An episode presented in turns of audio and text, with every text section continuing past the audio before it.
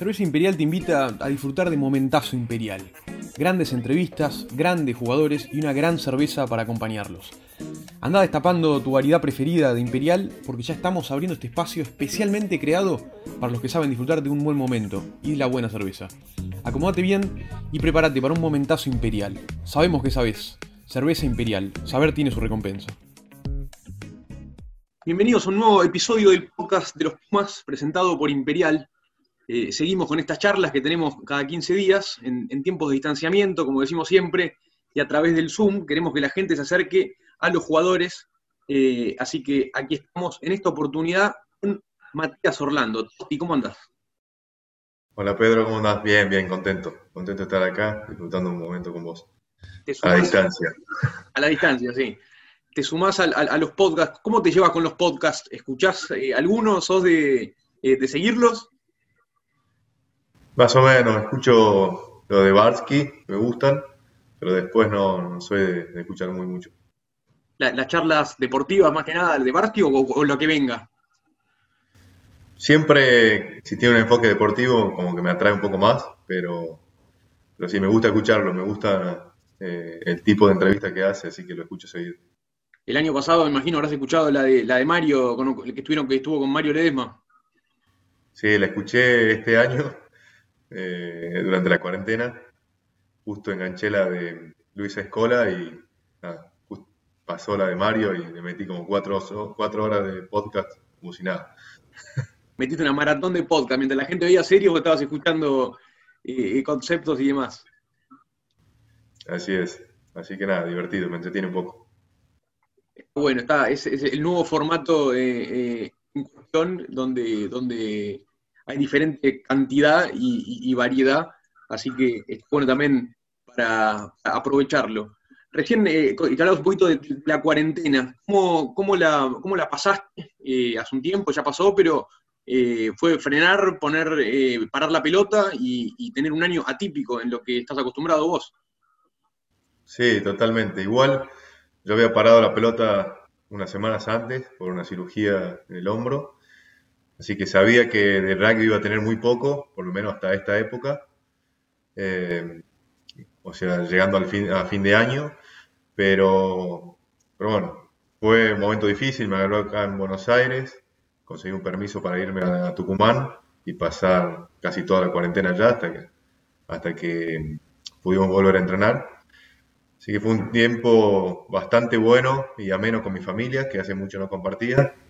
Volver a, a tener eh, conversaciones y reuniones con, mi papá, mis hermanas, que no, las veo mucho.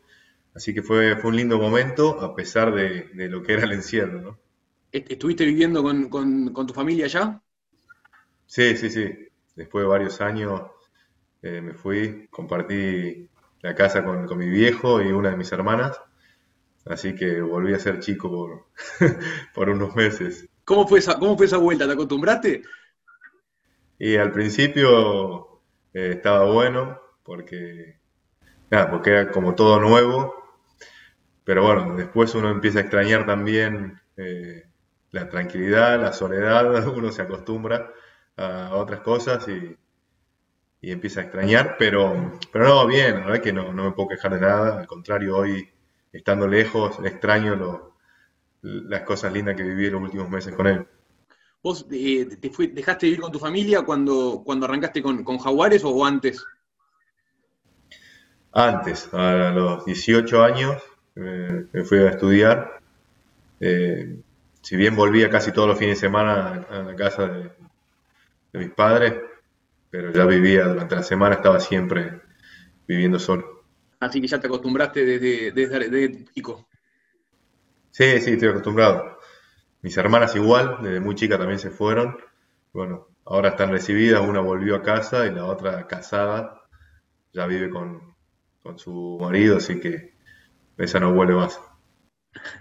Dentro, dentro de, esa, de, ese cambio de, vida, el, a medida que uno va creciendo, eh, y, y, en el caso de ustedes con el rugby, se va armando su propio camino, pero ¿cuál fue en tu caso el, cambio más grande que, te tocó vivir? ¿Hay algún momento así en particular que, ahí tuviste que crecer a la fuerza o que hayas hecho un clic? Sí, creo que el, irme de Tucumán para, venir a, Buenos Aires eh, era una realidad, era un cambio de realidad muy grande para mí, acostumbrado por ahí a, a mover una ciudad muy chica, tenía todo cerca, eh, encontrar soluciones a los problemas era mucho más fácil. Eh, y llegar acá a Buenos Aires, no conocía a nadie, solo a, los chicos con los, que, con los que jugaba, o con los que juego también hoy actualmente, pero no tenía una vida social extra rugby y eso era lo que más me costaba, sobre todo no tener un club en el cual un día domingo o un fin de semana libre poder ir a, compartir y, pasar el día.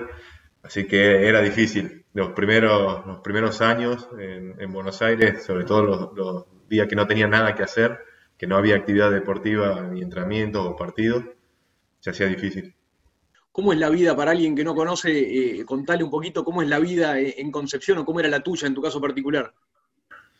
Y bueno, Concepción es una ciudad muy chica, eh, 50.000 habitantes si es que, si es que llegamos, pero eh, queda todo cerca. Eh, el centro tiene cinco cuadras, como mucho, eh, está todo centrado en la, plaza principal y después las distancias más largas son 15, 20 cuadras que nadie las camina. O sea, la gente está acostumbrada a moverse en bici, en moto, en auto, en lo que sea, pero caminar 20 cuadras es un montón.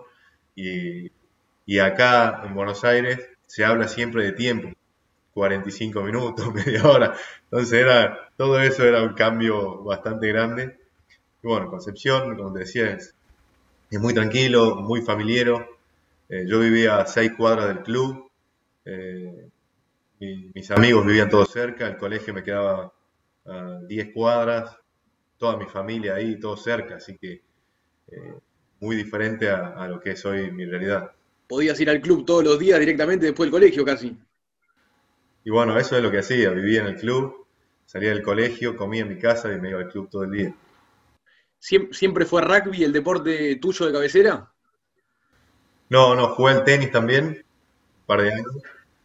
Eh, incluso dejé el rugby un año, me dediqué al tenis y después volví. Eh, hice las dos en simultáneo hasta que terminé decidiendo por, no decidiendo, sino que me empezaba a consumir más tiempo el rugby y era lo que me, gustaba y me motivaba más y terminé jugando solo el rugby. ¿Y, al tenis seguís jugando cada tanto por lo menos con un amigo o algo así? Y cuando puedo, sí, con, con Legui intentamos un par de, veces jugar acá en Buenos Aires, este, para ir a, de regenerativo más que nada, pero no, no mucho, no tenemos tanto tiempo. ¿Y quién fue recién cuando decías el cambio eh, eh, entre pasar de, Concepción a Buenos Aires? ¿Quién era tu ladero en ese momento? ¿Alguien con el que hablaras o que por ahí vivía la misma situación? Eh, pensando también que era los inicios de Jaguares y que no eras el único que venía del, interior y un cambio tan grande. Bueno, Gaby Escárate, que es tucumano también.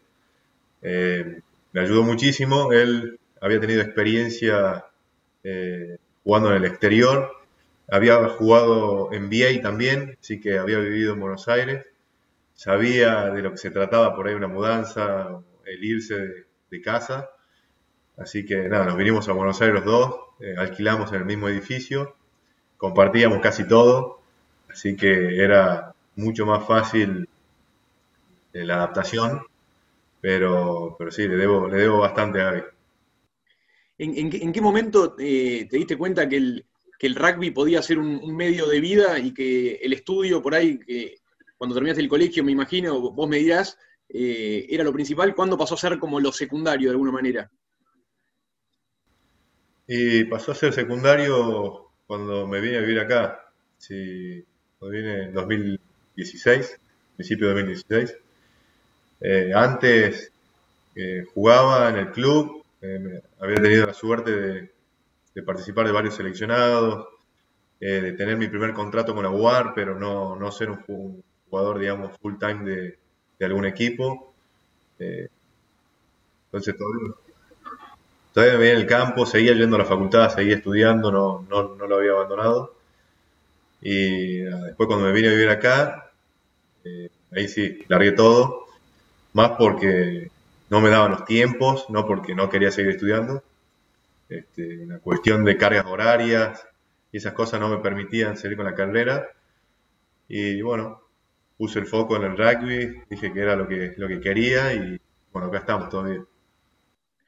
Yendo un poco a tus inicios de, rugby, contá un poquito de, bueno, de lo que fue de Pampas 15 en tu caso, la experiencia esa.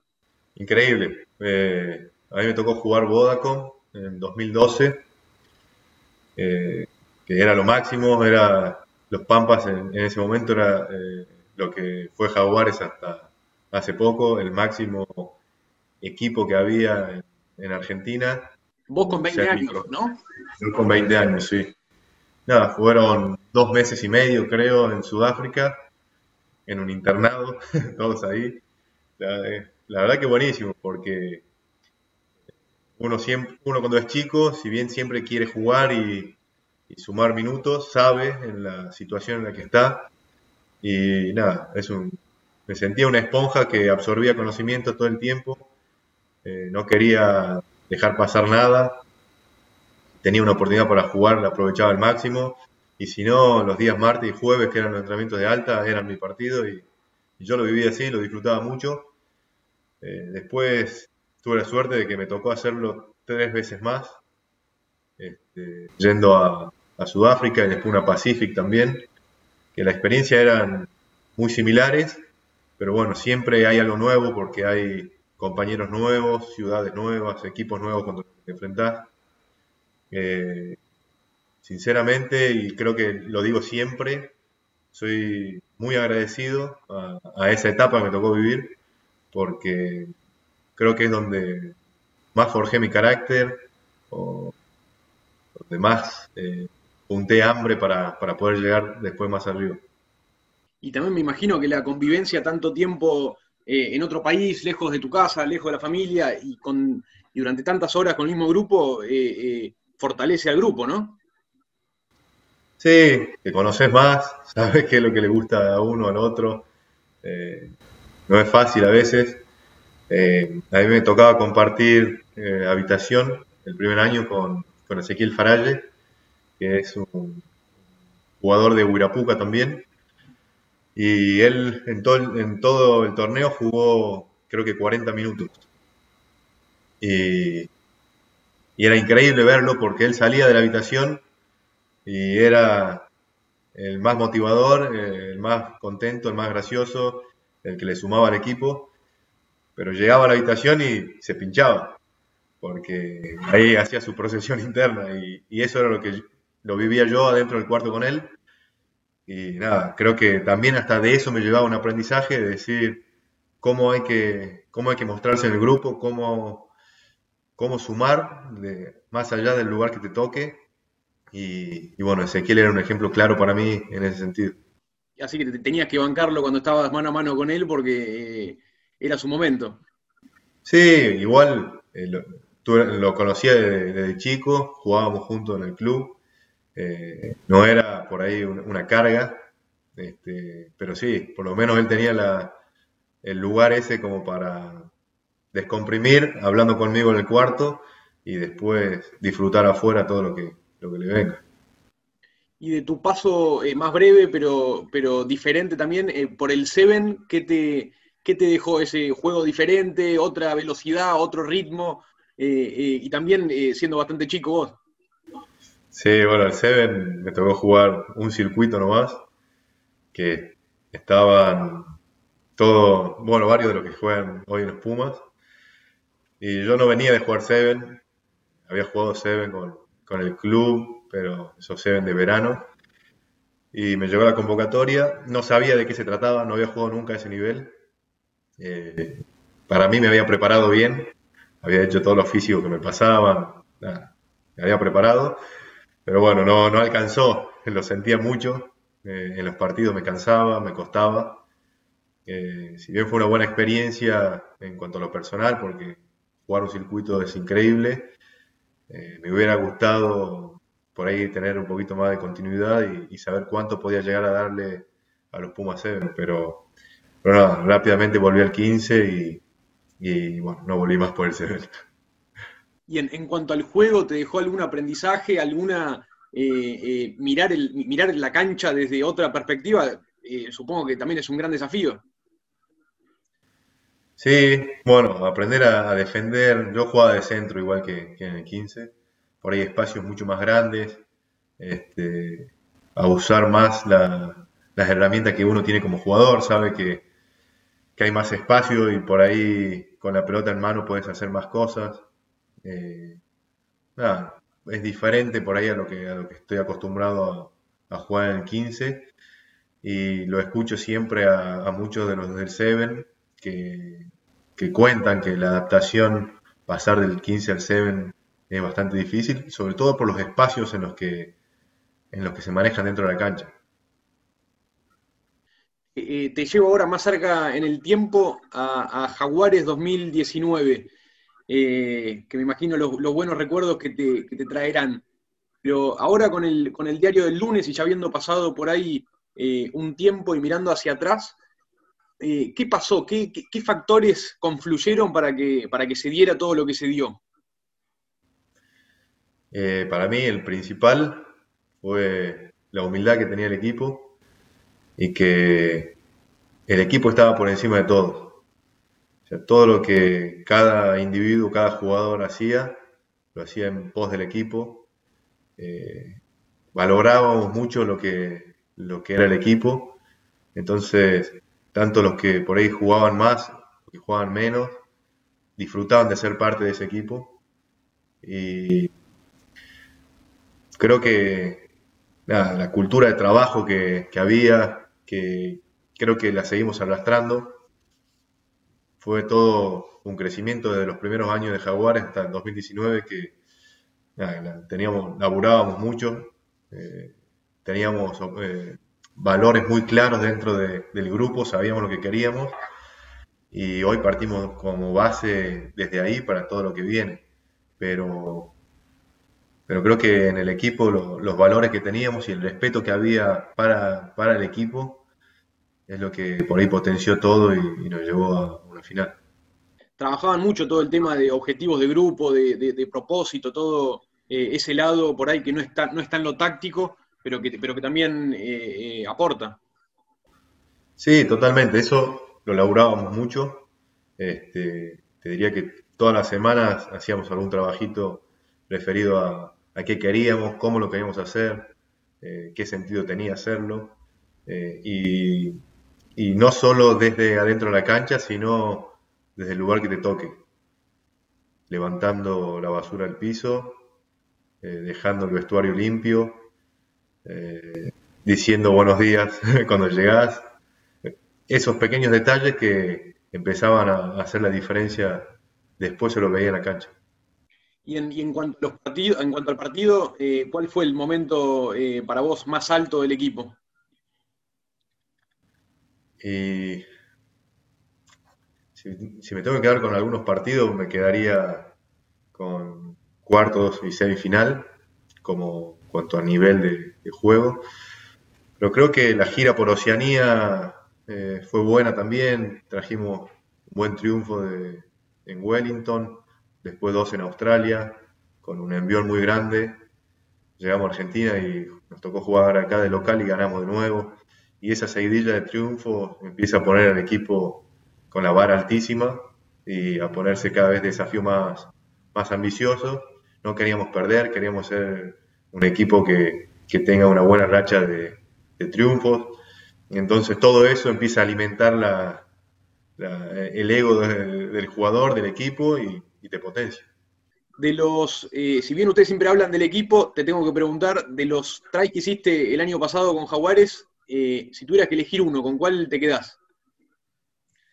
Eh, me quedo con el, un try que le hice a Sharp de visitante, que creo que fue el primer try del partido, de jugada preparada desde line, que golpeamos en, el centro de la cancha, y ya teníamos toda una secuencia armada, la habíamos entrenado toda la semana, y si todo salía bien, la pelota podría llegar a, que Emi Bofelli me la descargue a mí y yo entre caminando en el gol, y terminó pasando eso, así que la elijo porque, porque fue el laburo de todo el equipo y, si las cosas no pasaban tan perfectas como pasaron, era imposible que, lo haga el try.